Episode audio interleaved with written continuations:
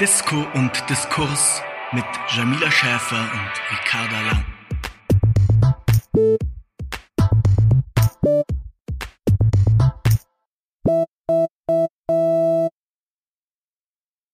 Ja, hallo ihr Lieben und herzlich willkommen zur zweiten Folge von unserem Podcast. Uns, das sind Jamila, die mir gerade mit Hello. sehr viel Sicherheitsabstand gegenüber sitzt und ich, Ricarda. Wir sind nicht nur sehr gute Freundinnen, sondern auch beide stellvertretende Bundesvorsitzende im Bundesvorstand bei den Grünen und haben diesen Podcast, um uns um verschiedene Themen, die uns in unserem politischen Denken und Handeln gerade umtreiben, auszutauschen. Heute soll es vor allem um das Thema Verschwörungsmythen und Corona-Demos gehen.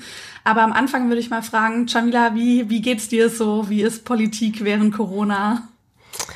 Ja, äh, ich würde eigentlich sagen, dass es schon ziemlich anders ist als sonst, weil naja, du, dir wird es wahrscheinlich ähnlich gehen, dass wir natürlich ähm, sehr gewohnt waren, vor dieser Corona-Krise eigentlich immer viele Veranstaltungen zu besuchen, wo viele Leute zusammenkommen, mhm. auch gemeinsam irgendwie die Geschehnisse der Welt äh, einordnen und man sich irgendwie auch so mit so einer Stimmung irgendwie austauschen kann. Also es ist nicht nur das Gespräch oder dieses Nachdenken und irgendwie miteinander reden, sondern es ist auch die Stimmung, die in so Räumen oder so vorhanden ist.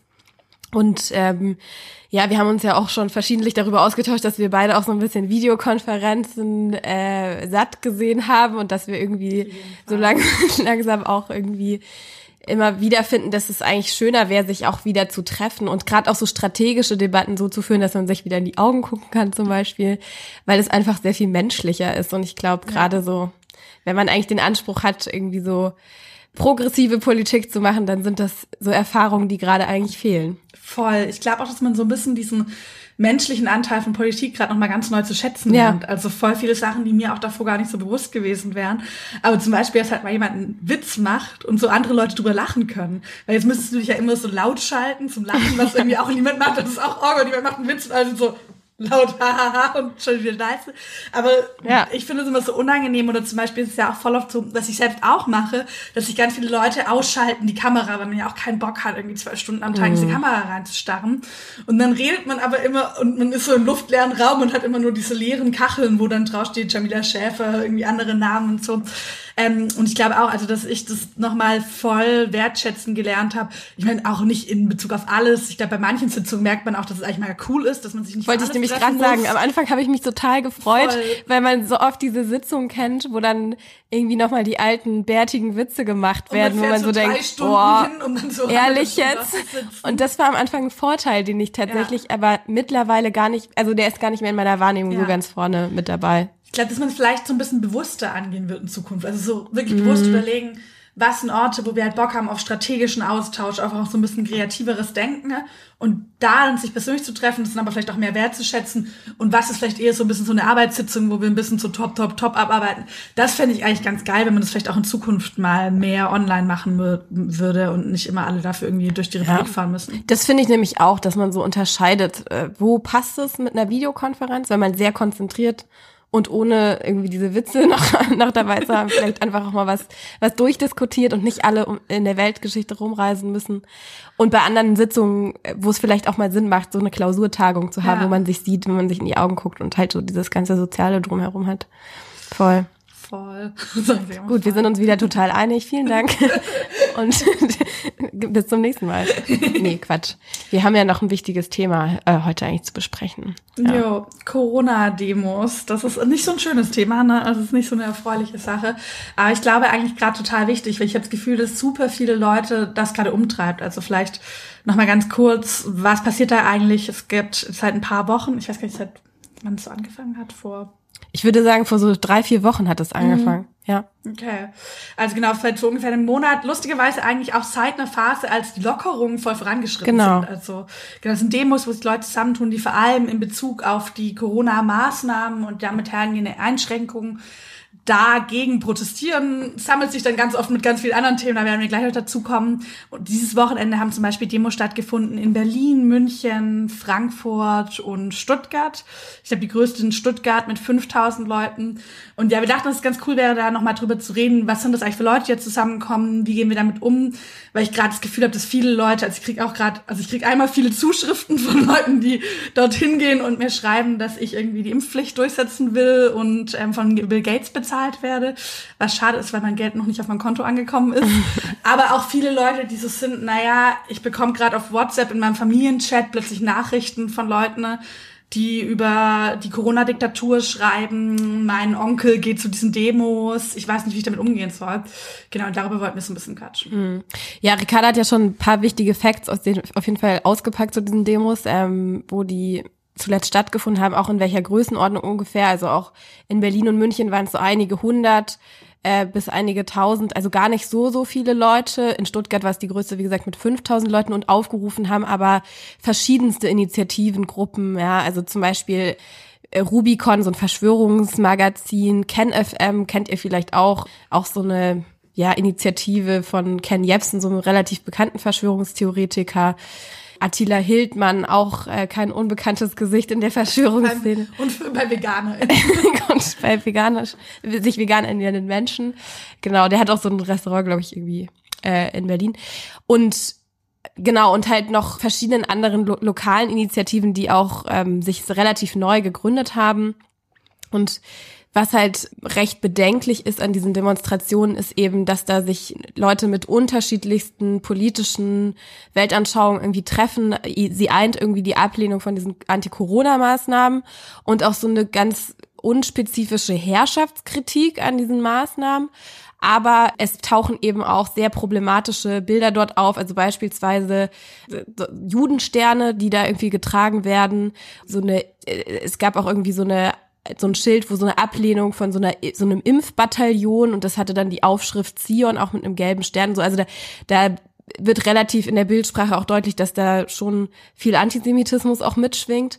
Und ähm, an so Leuten wie Hans-Jörg äh, Müller aus der AfD-Bundestagsfraktion, die das auch unterstützen aus dem rechtsradikalen Flügel der AfD, ja merkt man eben, was sich da so mit drunter mischt oder auch von Anfang an eben mit dabei war an Ideologie, an rechtsextremistischen Motiven. Ja, total. Es ist auch ganz spannend, weil gerade diese Judensternsachen super viel auftrauen und da ja auch Leute sich sozusagen, also sie identifizieren sich sozusagen mit den Juden während dem Nationalsozialismus und fabulieren irgendwie, dass sie jetzt so die neuen Juden sind, die unterdrückte Gruppe oder sowas, weil sie ungeimpft sind oder gegen äh, Corona-Maßnahmen. Und gleichzeitig werden halt super viele so antisemitische Stereotype verbreitet auf diesen ja. eigentlich auch so ein ähm, Judenhass oder auch an vielen Stellen keine offene Judenhass im Sinne von, dass irgendjemand hinschreibt, Juden sind blöd, sondern aber dass so antisemitische Stereotype, zum Beispiel eine sehr bekannte Verschwörung ist die von Soros, George Soros, Soros, ähm, der ähm, sozusagen immer ein bisschen als so der Fadenzieher im Hintergrund, der mit seinem Geld eigentlich die Welt steuert und so eine Weltverschwörung einer geheimen Macht. Und es ist häufig so, dass am Anfang, wenn diese Verschwörungen auftauchen, gar nicht irgendwie Juden eine Rolle spielen. Also sozusagen am Anfang ist es irgendwie, es gibt die geheime Macht, die Illuminaten, die Sache und so. Und irgendwann kommt dann plötzlich so der Begriff Rothschild, also eine sehr bekannte jüdische Familie.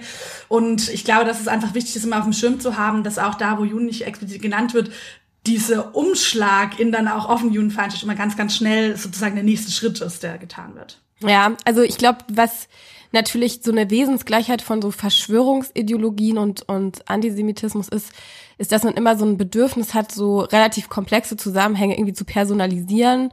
Und das passiert da halt auch sehr, sehr stark. Also beispielsweise auch mit dieser Bill Gates Verschwörungstheorie wird dann äh, so impliziert, dass die Anti-Corona-Maßnahmen und auch dieser Impfstoff äh, eigentlich ein geheimer Plan äh, ist, den Bill Gates eigentlich zur Unterwerfung der Menschheit verfolgt hätte, weil er mit seiner Bill and Melinda Gates Stiftung halt auch sehr, sehr stark in diesen Finanzierungsplan für den Impfstoff mit involviert ist, was tatsächlich der Fall ist. Also da, das ist auch, das findet ganz öffentlich statt, das ist kein sozusagen geheimes Ding oder so. Aber es wird eben sozusagen alles an bösen Dingen, die man nicht so richtig einordnen kann, halt an seiner Person irgendwie so als, als problematisch ähm, aufgehangen.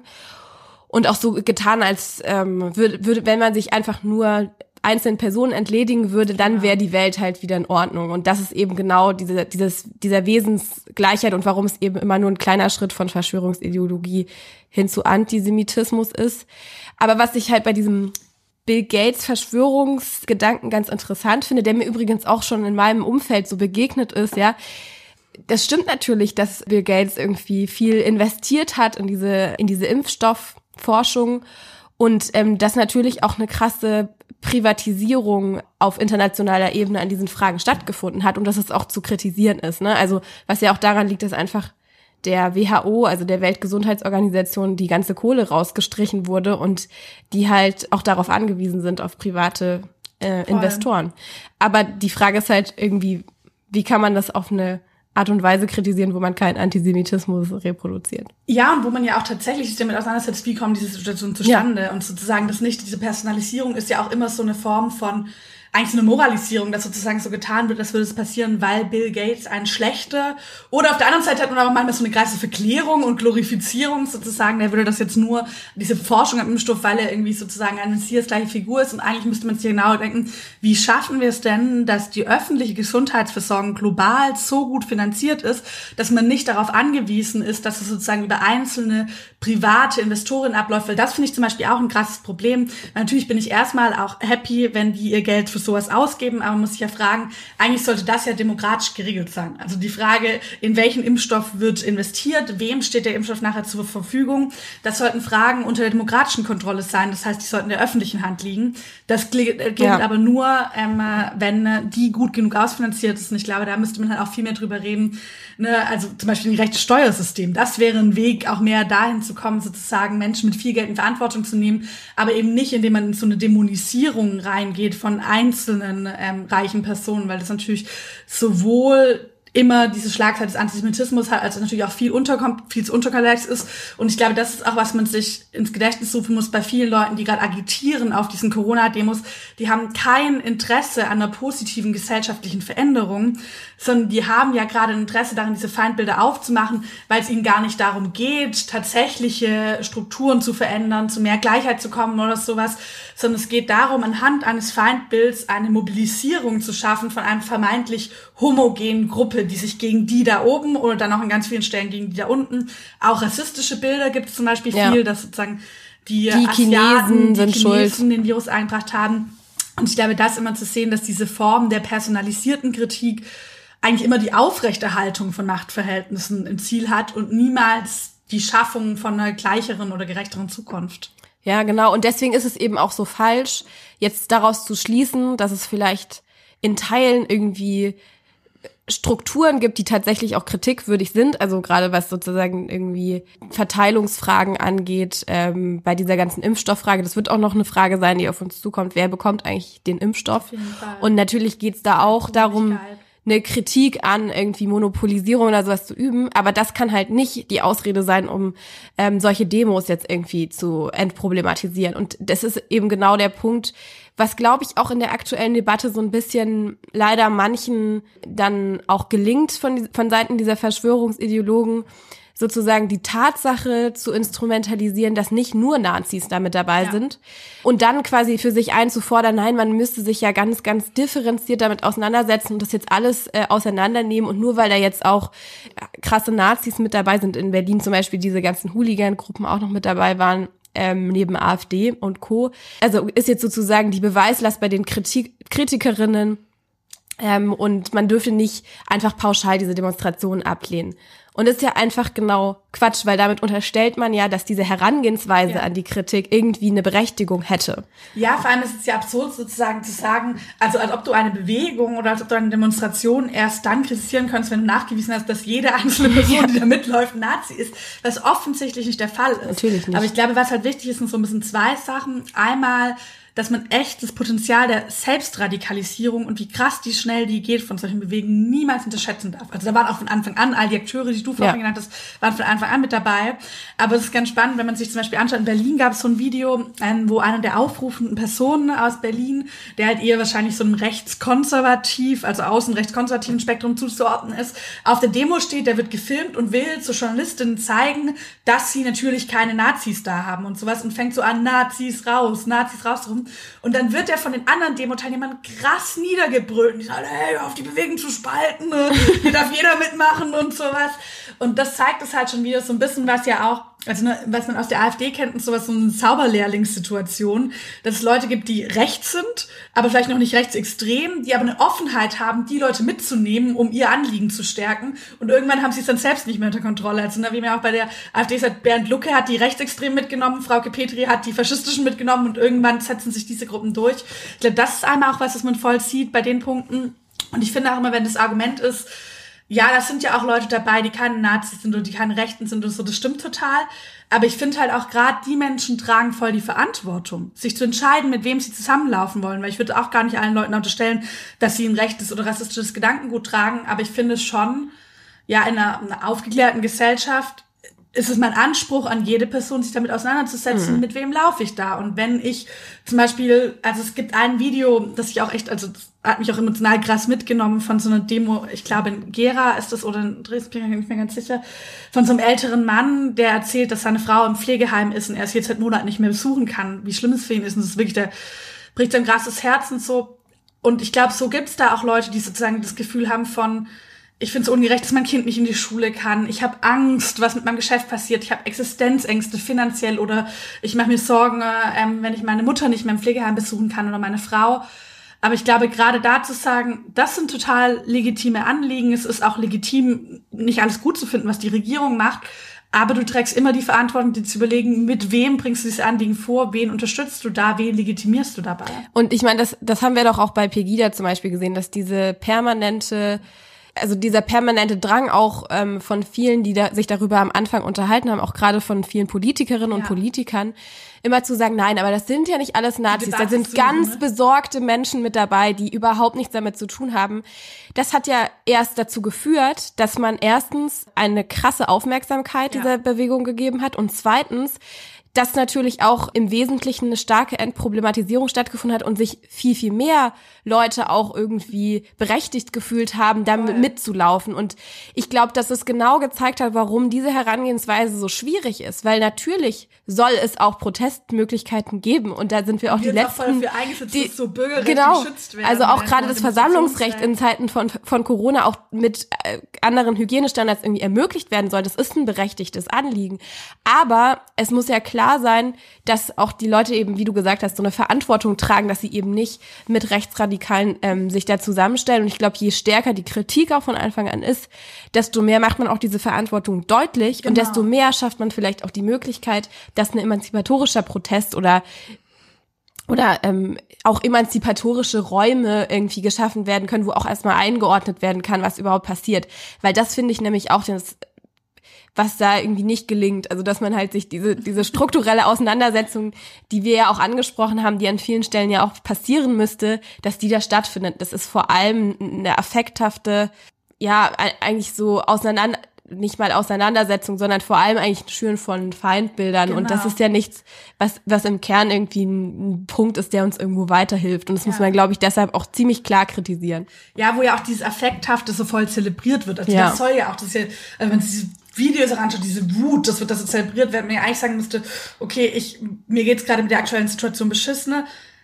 Was sind Möglichkeiten daran, was zu ändern? Manche Dinge lassen, also ne, wir haben auch alle gerade eine schwierige Situation auszuhalten während der Corona-Krise. Wird sich auch nicht vermeiden lassen. Ne, in einer globalen Pandemie finde ich auch ein bisschen eine Frage von Solidarität. Also das ist auch was, was mich echt wütend gemacht hat, wenn ich da manche Bilder gesehen habe, weil halt auch bei super vielen diesen Demos, ich glaube bei allen, von denen ich jetzt mitbekomme, diesem Wochenende auch Nochmal am Wochenende davor in Gera war es auch ganz krass, was große Demo gab, wo zum Beispiel auch der, ähm, der Landtagsfraktion Vorsitzende der FDP dort, Thomas Kemmerich, der sich auch mal von der AfD hat zum Ministerpräsidenten wählen lassen, ähm, mitgelaufen ist, wo du halt echt siehst, die haben keine Masken an, die haben keinerlei Abstand untereinander.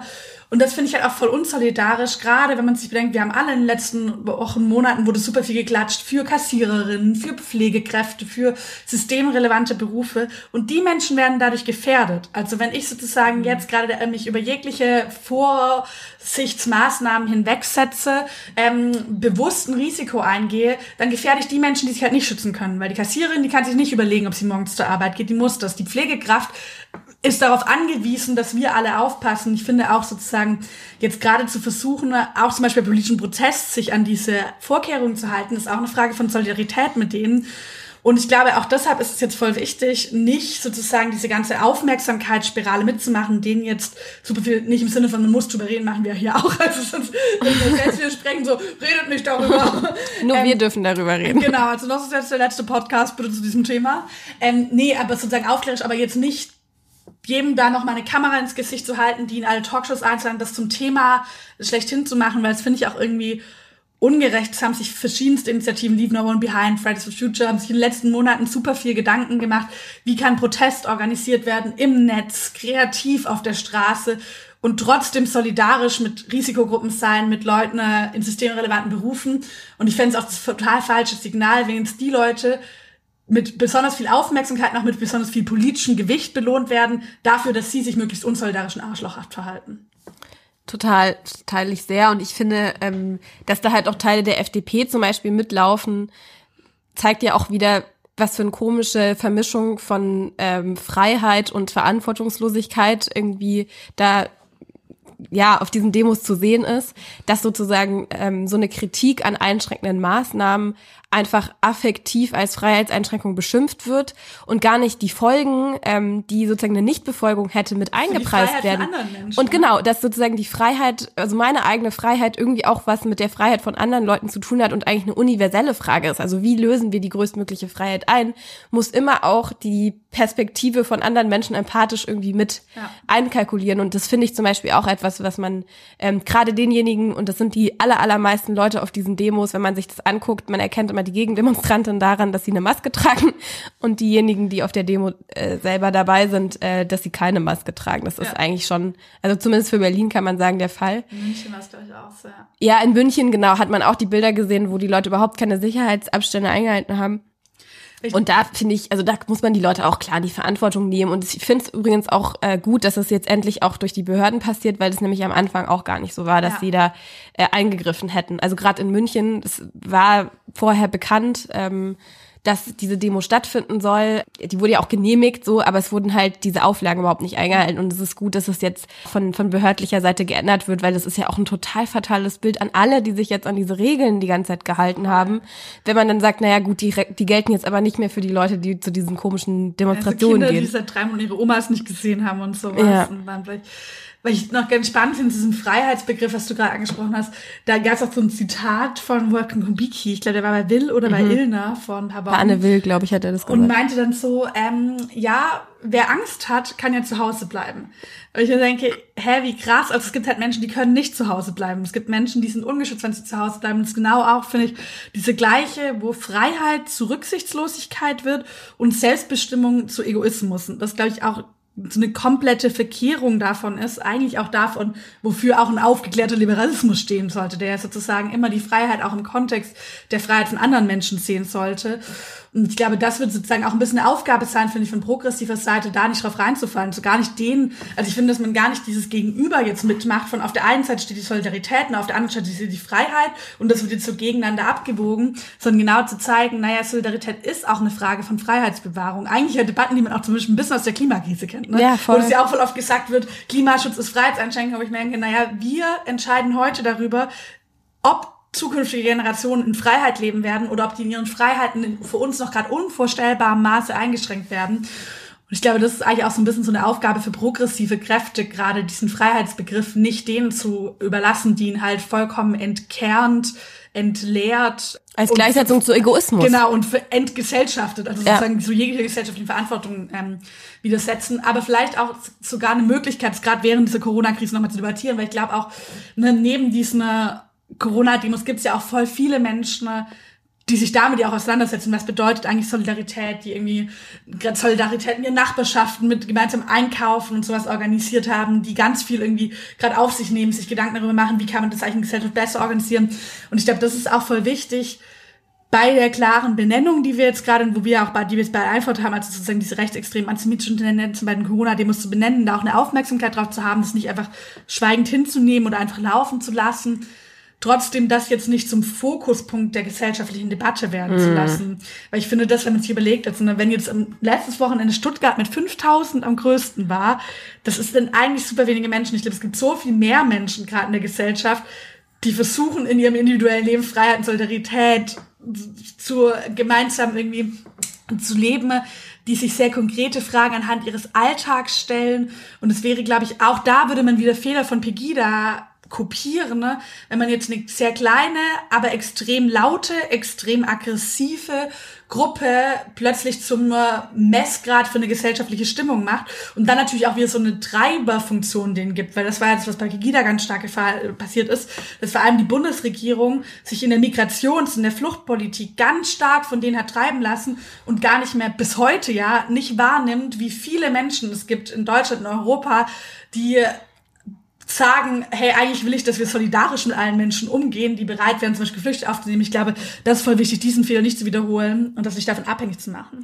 Ja, also es darf auf gar keinen Fall die gesellschaftliche Konfliktlinie werden. Und weil genau dann, sobald es sozusagen äh, äh Anti-Corona-Maßnahmen ja oder nein die gesellschaftliche Konfliktlinie wird und sich daran sozusagen auch die Gesellschaft spaltet, haben eigentlich diejenigen schon gewonnen, die sich zu wenigen Voll. Tausenden da auf den Platz gestellt haben. Jetzt hießen dann die eine Seite und alle anderen auf der anderen Seite. Genau, und damit haben wir ihnen eine Relevanz gegeben, die sie überhaupt nicht äh, anhand der Zahlen. Ich meine, man hat ja auch irgendwie ganz, ganz viele Umfragen gesehen, wo die aller, allergrößte Mehrheit der Leute auch ganz unabhängig von der insgesamt Zugehörigkeit zu irgendwelchen parteipolitischen Lagern im demokratischen Spektrum diese Anti-Corona-Maßnahmen nach, nach wie vor für sinnvoll halten und natürlich auch irgendwie eine Abwägung einfordern und so. Das ist ja auch total legitim, dass man nicht alles geil findet und nicht über nichts, auch nicht. nee, also überhaupt nicht und man überhaupt nicht auch eine kritische Auseinandersetzung sich dessen verwehrt oder sowas. Das ist ja auch etwas, was äh, fälschlicherweise behauptet wird von denjenigen, die zu diesen Corona-Demos gehen, dass die eine äh, Seite der Gesellschaft sich äh, absolut nicht nicht dazu in der Lage ist,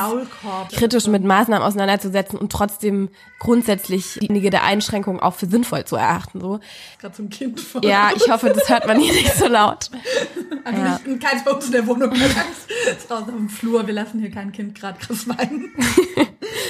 Also von daher würde ich dir da total zustimmen, dass es genau der gleiche Fehler wäre, die sie sozusagen zum Frontrunner für so eine relevante ja. gesellschaftliche Konfliktlinie werden zu lassen. Und ich glaube, da sind wir auch alle in der Verantwortung. Natürlich bietet sich auch gerade für diejenigen, die gerne twittern oder ne, also sozusagen das so total als auch Abgrenzungsmerkmal wieder an, sich über diese Demos aufzuregen. Ja, und ich glaube, da muss man sich dann manchmal auch ein bisschen fragen, muss ich jetzt den zehnten Tweet irgendwie dazu absetzen?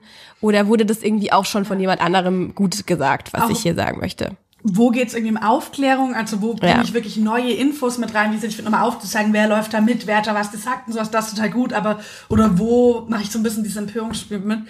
ich finde, wenn man so ein bisschen sagt, okay, auf der einen Seite, glaube ich, aufklären, genau hinschauen, rechtsextreme, antisemitische, anti-aufklärische Tendenzen benennen, auf der einen Seite nicht so viel Aufmerksamkeit geben, nicht die Fehler von Begida wiederholen, aber dann bleibt ja trotzdem noch so ein bisschen die Frage, auch was du ja vorher angesprochen hattest, von wo kann man denn so ein bisschen so emanzipatorische Räume schaffen, weil ich glaube, wir sind uns irgendwie voll einig, ja. die sind's nicht. Aber ich finde, das ist schon eine Frage, die ich mir gerade auch viel stelle. Wir hatten es ja am Anfang so ein bisschen sehr konkret auf unsere politischen Erfahrungen gerade angesprochen. Aber ich finde, man merkt schon, viele, ja, viele Fragen, viele politischen Fragen stellen sich gerade eigentlich mit so einer ganz neuen Aktualität und auch so einer Dringlichkeit. Wie wollen wir eigentlich unser Gesundheitssystem in Zukunft finanzieren? Welche Berufe sind systemrelevant? Da hatten wir auch in der letzten Folge ein bisschen drüber geredet. Auch ganz viele Anknüpfungspunkte für progressive Politik. In welchem Europa wollen wir eigentlich Voll. leben und wie sieht eigentlich das Finanzsystem der Zukunft auf das Krisenfest? Total. Das was sind alles globale Gemeingüter? Drängendste Fragen, Voll. die gerade glaube ich, in ganz, ganz vielen Kämmerlein für sich ja. sehr viele Leute sich durch den Kopf gehen lassen. Aber der Diskurs ist irgendwie trotzdem sehr eingeschränkt nur vorhanden. Und das, das mhm. finde ich nämlich auch ein großes Problem. Und man merkt auch da wieder, es reicht eben nicht, wenn sich Leute irgendwie in ihrem Kämmerlein darüber Gedanken ja. machen, dann entsteht dieser Diskurs nämlich einfach nicht, weil es braucht diesen Kontakt. Es braucht auch gerade bei äh, progressiven Debatten irgendwie diesen, diesen Kontakt zwischen Menschen. Und ja, ich weiß nicht, ich glaube, das ist irgendwie so eine gemeinsame Aufgabe, die wir haben, dass wir das trotz Abstandsregeln und Hygienemaßnahmen und so weiter irgendwie hinbekommen müssen ja. ähm, in der nächsten Zeit, weil sonst glaube ich, dass nämlich auch immer diese Lücken, die dann entstehen, für diejenigen, die vielleicht einfach einen Raum brauchen, um mal das einzuordnen, was gerade da draußen passiert, dann manchmal auch dazu führen, dass Leute sich eher zu so komischen, affektiven ja. Protestaktionen hingezogen fühlen, ähm, die eigentlich auch gar nicht wirklich diese strukturelle Auseinandersetzung bringen, aber irgendwie vielleicht zumindest ein bisschen Dampf ablassen, ja. irgendwie auch ermöglichen. Und das wäre halt super schade, wenn, ja. wenn das irgendwie so weiterhin so ein, so ein Vakuum bleibt. Und deswegen, ja, weiß ich nicht. Ich glaube, es ist auch ein bisschen eine dezentrale Aufgabe tatsächlich. Gar nicht nur was, was irgendwie jetzt. Eine Partei oder so. Eine Partei oder eine Person oder keine Ahnung oder ein Bündnis machen sollte. Aber ich glaube, das ist schon was, was man so auch vor Ort irgendwie organisieren kann und sollte. Ja, total. Also ich finde auch, ne, ein Ort, wo man auch so diese individuellen Erfahrungen, die ja gerade voll krass sind für viele Leute. Man macht ja so sonst, also viel, viel dichter neue Erfahrungen, auch einschneidendere Erfahrungen, die auch einzuordnen, dann so eine, also es war für mich eigentlich immer auch so ein treibendes Moment in der Politik, meine Erfahrungen einzuordnen, dann daraus eine kollektive Handlungsfähigkeit zu entwickeln und dafür Räume zu schaffen. Und ich finde, man merkt da auch gerade voll, wie unterschiedlich eigentlich die Anforderungen von so einer progressiven Politik oder einer historischen linken Politik und halt so genau dieser populistischen, äh, ich bin halt gegen An Feindbildern abarbeiten. Weil das ja. ist was, das geht relativ leicht auch zu Hause. Klar gibt's auch die Corona-Demos, aber das ja. geht halt super easy. Ich sitze irgendwie nachts zu Hause und schreibe halt Hassnachrichten an irgendwie Politikerinnen, dass sie äh, Schlampen sind. Oder in WhatsApp-Gruppen oder genau, sowas. Die die Welt umbringen wollen. Und ähm, zum Glück funktioniert es jetzt noch nicht bei progressiver Politik, sondern tatsächlich, also wo du auch nochmal merkst, eine Gesellschaftsentwurf, der auf Solidarität aufbaut, braucht auch eine solidarische Praxis, also ein Zusammenkommen, ein gemeinsames Handeln und sowas. Das habe ich nochmal voll gemerkt in den letzten Wochen. Ich finde zum Beispiel, ich meine, ich mache ja viel auch zu diesem Thema Frauenpolitik und man hat, ich glaube, immer mehr Menschen ist bewusst geworden in den letzten Wochen, okay, das hat richtig krasse Auswirkungen auf Frauen, diese Krise. Ne? Also man merkt, Frauen übernehmen mehr von der Sorgearbeit, bleiben mehr zu Hause, kümmern sich um Kinder. Also eine Privatisierung von Kinderbetreuung, wie also der Staat so ein bisschen so ist, auch da wird schon irgendwo eine Frau geben, die das macht. Und da gibt es eine große Aufmerksamkeit auf ein großes Bewusstsein. Erstmal voll gut, dass es sozusagen nicht einfach hingenommen wird und so durchgelaufen lassen wird. Und ich habe zum Beispiel in den letzten Tagen und Wochen so viele Artikel über dieses Thema gelesen, wie selten davon auch richtig gute, durchdachte und sowas. Und trotzdem entsteht noch gerade nicht so ein bisschen dieser Moment, okay, und wie handeln wir jetzt politisch? Was sind die Zukunftsentwürfe? Wo kommen wir raus aus Beschreiben, welche Gefahren bestehen, zu, naja, diese Gefahren müssen wir nicht hinnehmen, sondern wie verhindern wir die denn, wie organisieren wir uns und so. Und es ist halt was, ja, weil es doch was anderes, eine Videokonferenz zu hängen, als halt auch so gemeinsame Momente zu haben und sowas.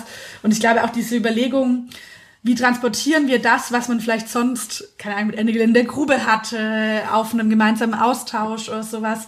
Ähm, wie transportieren wir das vielleicht auch in digitale Räume? Wie können wir so Übergänge von digitalen analogen Räumen schaffen? Und das ist für mich ganz spannend, weil ich eigentlich immer auch jemand war, der so sich dafür eingesetzt hat, ne, auch Theorie mit einzubeziehen, politische Arbeit mhm. und Lesen und Textarbeiten, so würde ich auch immer noch machen. Und ich jetzt gerade aber schon auch nochmal sehr stark merke, that's not all so. Also das funktioniert alleine halt nicht. Nee, genau. Das, sind, das muss immer dabei sein, aber es kommt eben darauf an, dass man auch gerade Leute, die irgendwie ähm, vielleicht auch sehr, sehr viele Erfahrungen machen, weil sie in systemrelevanten Berufen arbeiten, die sie, wo sie gerade gar keine Zeit haben, das auch irgendwie einzuordnen zusammen.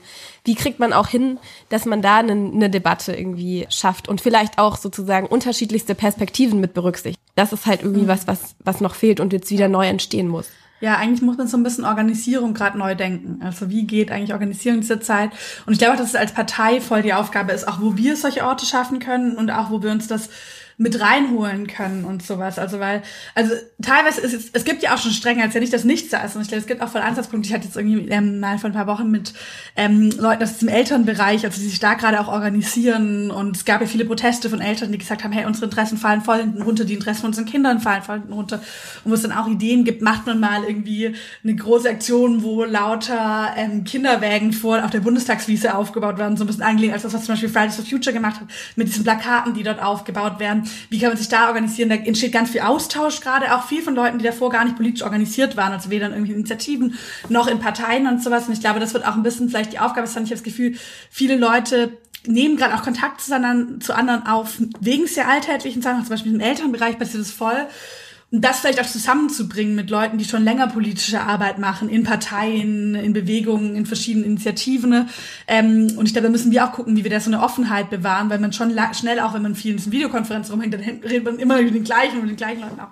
Ich sehr gerne mit den gleichen Leuten reden.